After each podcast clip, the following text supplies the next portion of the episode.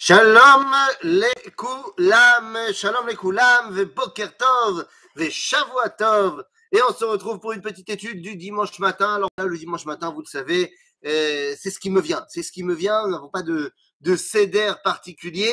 Et là, ce qui me vient, eh bien, ce sont les bases.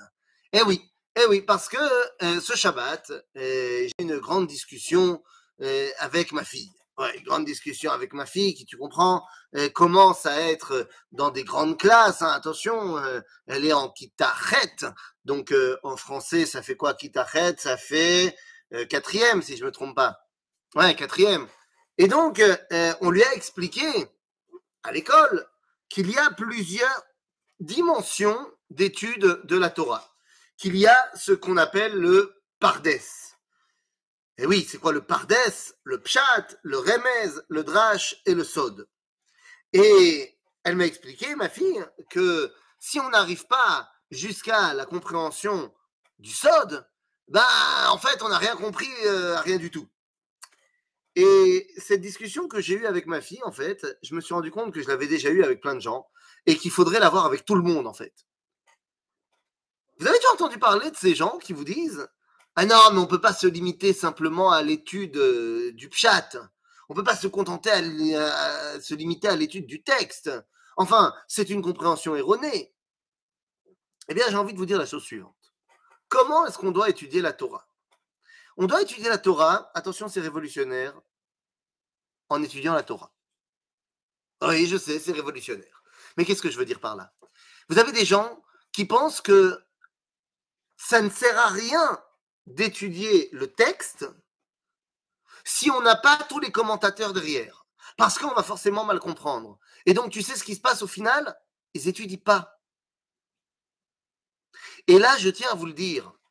Évidemment que les commentateurs sont nécessaires pour une compréhension, une compréhension globale, véritable, entière de la Torah. Bien sûr, il est évident que tu ne peux pas véritablement dire que tu as compris le sens de la paracha si tu n'es pas passé sur les commentateurs. Bien sûr.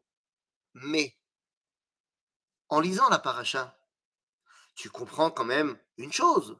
Tu comprends quand même le sens, allez, simple du texte. Naran, ça ne suffit pas. Bien sûr que ça ne suffit pas. Mais c'est un point de départ. Et le problème, c'est que les gens, ils ne le font pas, ce point de départ. Parce que quand on était jeune, on s'est, on a été abreuvé de midrashim. Et on croit qu'on connaît la paracha parce qu'on a entendu ça au Gan. Mais je te parle pas seulement de la paracha. Il est impensable qu'un juif soit incollable en Talmud, mais qu'il ne connaisse pas le Tanakh. On doit commencer par la base de l'étude. Et Akadosh Baruch d'abord nous a donné la Bible, la Torah, le Tanakh, Torah, Nevi'im, Ketuvim. Mais lis-le, lis-le en hébreu évidemment si tu peux, mais en français si tu peux pas, avant de commencer à rentrer dans l'étude du Talmud. Mais c'est complètement absurde.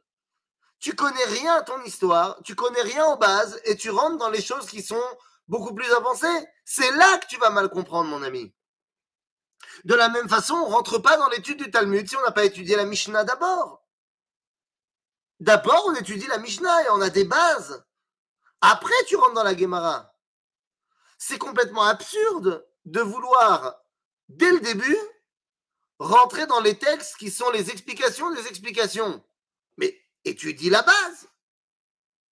C'est absolument invraisemblable que quelqu'un qui est passé 5 ans à la yeshiva, je donne un exemple, hein, il a étudié 5 masertot de Gemara, mais il n'a pas fini la Mishnah, il n'a pas fini le chasse dans Mishnah, et il n'a pas fini Bichlal, il n'a même pas ouvert le Tanakh.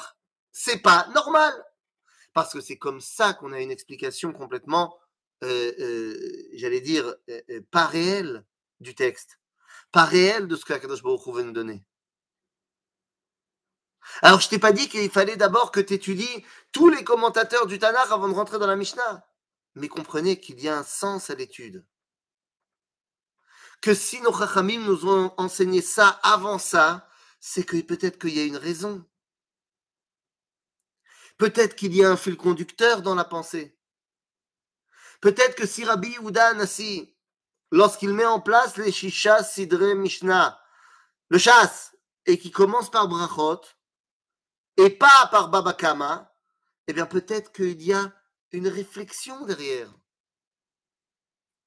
Peut-être que lorsque dans Babakama, il va te dire, on a déjà étudié ça dans Brachot, et toi, tu l'as pas étudié, parce que Brachot, c'est pas un truc qu'on étudie à la Yeshiva parce que c'est trop facile, entre guillemets. T'as rien compris.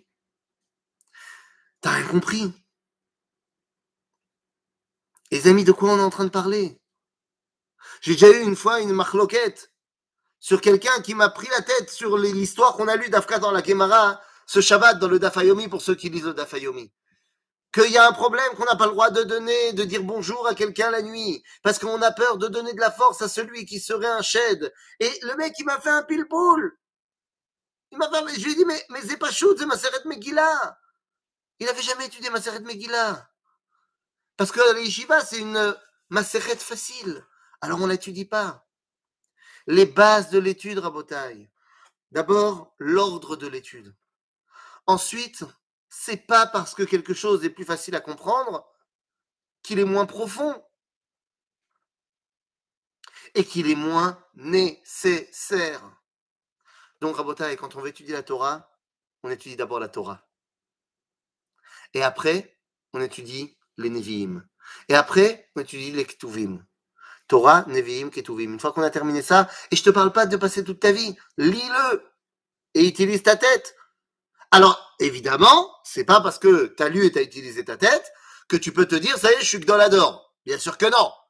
Parce qu'après, tu vas devoir recommencer ton étude avec des commentateurs, bien sûr. Mais au moins, tu auras une vision d'ensemble.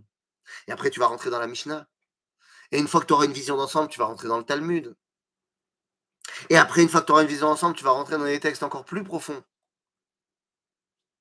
Alors, est-ce que ça veut dire qu'on doit attendre d'avoir terminé tout le Talmud pour entrer dans la halakha? Non, pas du tout. La halakha, ça n'a rien à voir, puisque la halakha, à la base, ça ne s'enseigne pas dans les livres, ça s'enseigne de bouche de rabbin à oreille d'élève. Et donc, la halakha, elle est en parallèle de notre étude, puisque la halakha, c'est ce qu'on doit faire. Donc, on doit étudier la halakha tous les jours. On doit savoir ce qu'on doit faire tous les jours. Et en parallèle, on doit grandir petit à petit dans l'étude de la Torah pour savoir ce qu'Akadosh Baruch Hu veut de nous. À bientôt les amis